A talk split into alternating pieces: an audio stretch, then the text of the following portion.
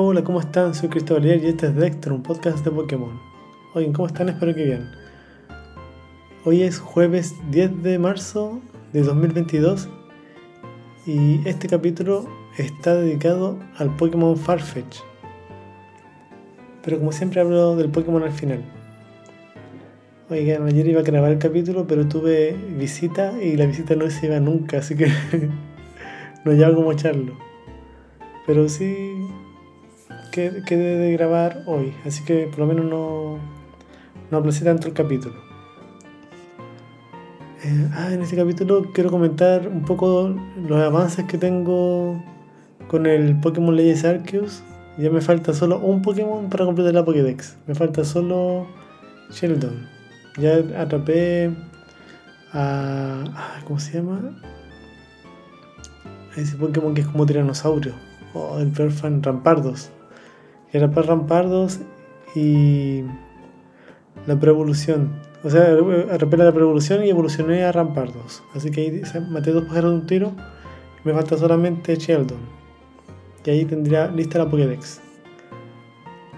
Y he jugado, pero no, no he jugado tanto. Yo creo que voy a jugar más el fin de semana. Para tratar de completar la Pokédex así a la perfección. En otras noticias, ah, quiero comentar que está abierta la competición. A partir de mañana uno puede pelear y, si pelea tres veces en Pokémon Espada o Escudo, puede obtener el Pokémon Zapdos de Galar Shiny. Así que es muy fácil tenerlo, solamente tres peleas y listo. Y después te lo entregan al poquito rato, al día siguiente o el mismo, no sé si el mismo día, pero entrega muy rápido. Así por lo menos fue con Articuno. Y en noticias. Bueno, están saliendo en Pokémon Go, están saliendo oricorios de las distintas formas de Lola. Y anunciaron un nuevo juego de cartas de Pokémon.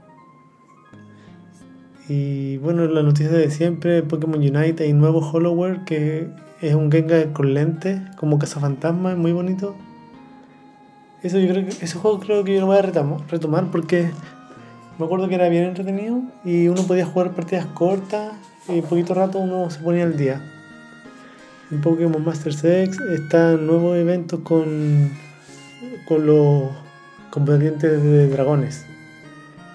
Y hay otro evento con los Pokémon bebé como Igglybuff, Happiny, Cleffa, Munchlax y también está apareciendo Porygon.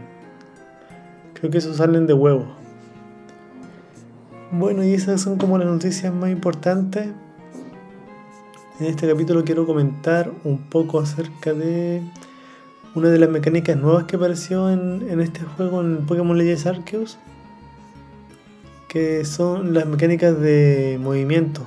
Eh, como siempre, los Pokémon tienen la posibilidad de aprender máximo cuatro movimientos al mismo tiempo pueden, conocer el máximo cuatro movimientos.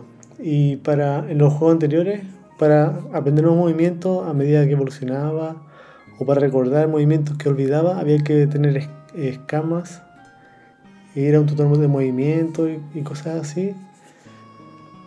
Era un poco engorroso. Entonces uno tenía que pensar mucho si es que dejaba un movimiento o no y bien, bien cómo entrenarlo. Pero ahora hay una nueva mecánica que a medida que van subiendo de nivel, los Pokémon aprenden movimiento y uno los puede en cualquier momento eh, hacer que lo aprendan o que lo olviden. Así que es muy fácil. Y además hay un tutor de movimiento que está siempre en el pueblo jubileo, entonces es muy fácil acceder a él. Y es todo muy sencillo. Y además de la nueva mecánica de aprender o olvidar movimientos que se puede hacer en cualquier momento, tanto que esté en el pueblo jubileo o en una o en una zona del mapa. Eh, también hay unas mecánicas nuevas que el Pokémon a medida que va conociendo el movimiento, como que se vuelve como maestro. Entonces puede aprender el, el estilo rápido y el estilo fuerte. El estilo rápido usa el movimiento pero eh, más rápido, pero más débil. Y el estilo fuerte es más lento, pero más fuerte. Entonces ahí es como una mecánica para ir luchando contra otros Pokémon. Si tu Pokémon es rápido y usa el, estilo rápido, hay veces que puede atacar tres veces eh, y sin que el otro tenga oportunidad de atacar. Así que es bien buena esa mecánica. Yo creo que no voy a entrar tanto en detalle porque se explica bien. Es bien sencillo en realidad. Y ahí los Pokémon no, usan los movimientos ocultos, sino que solamente usan los movimientos que van aprendiendo a medida que van subiendo de nivel y evolucionando. Y los movimientos ocultos están asignados a, a ciertos Pokémon que se usan como, como ayudantes. A medida que uno va aprendiendo canciones en una flauta que te pasan al principio. Pero más adelante voy a hablar de eso. Hoy este capítulo parece que va a quedar un poco corto. bueno, y la mecánica de los movimientos más que nada eso.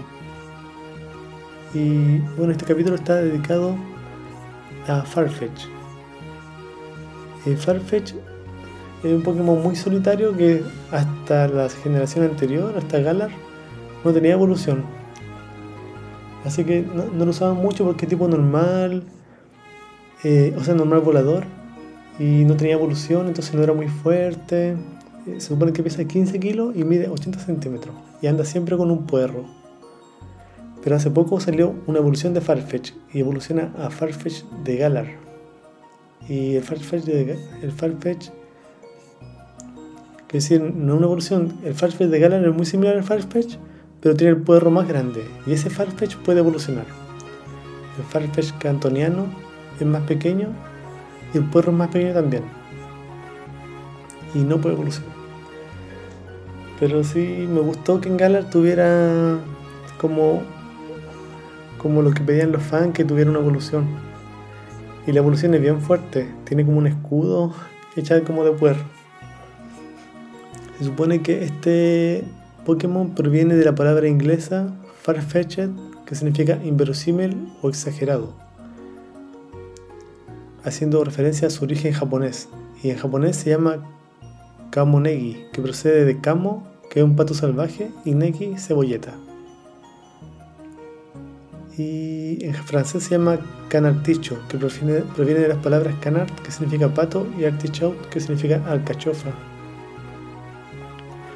Dice que está basado en un pato como en el dicho japonés Kamo ganegi Kuru, un pato que viene con una cebolleta y tienen un brillante plumaje de color marrón con una cresta en la cabeza. así que el, Farfetch no es. Este Farfetch cantoniano no, destaca mucho. Y a ver. Siempre anda con su puerro, con su mismo puerro ataca. A mí me gustaba harto cuando recién salió Pokémon Red y Green y Blue me gustaba harto Farfetch y trataba de evolucionarlo, pero nunca evolucionaba y al final no tenía evolución hasta varias generaciones después. El último que apareció fue en Diamante Brillante, Perla Reluciente. En Diamante Brillante dice, aquí en los dos dice lo mismo, no puede vivir sin el puerro que lleva, así que lo protege de sus atacantes con toda su fuerza. Ah, sí, recuerdo que en el anime creo que alguien le robaba el puerro, creo que el equipo Rocket, y hacía todo lo posible para tenerlo, porque era como. Es como algo simbólico para Farfetch. Así que no lo deja por nada del mundo. Bueno, este capítulo de hoy. Eh, gracias por escuchar, comentar y compartir. Y ahí recuerden que me pueden hacer sus sugerencias en arroba cristobalier, tanto en Twitter como en Instagram. Bueno, y nos estamos escuchando, que estén bien.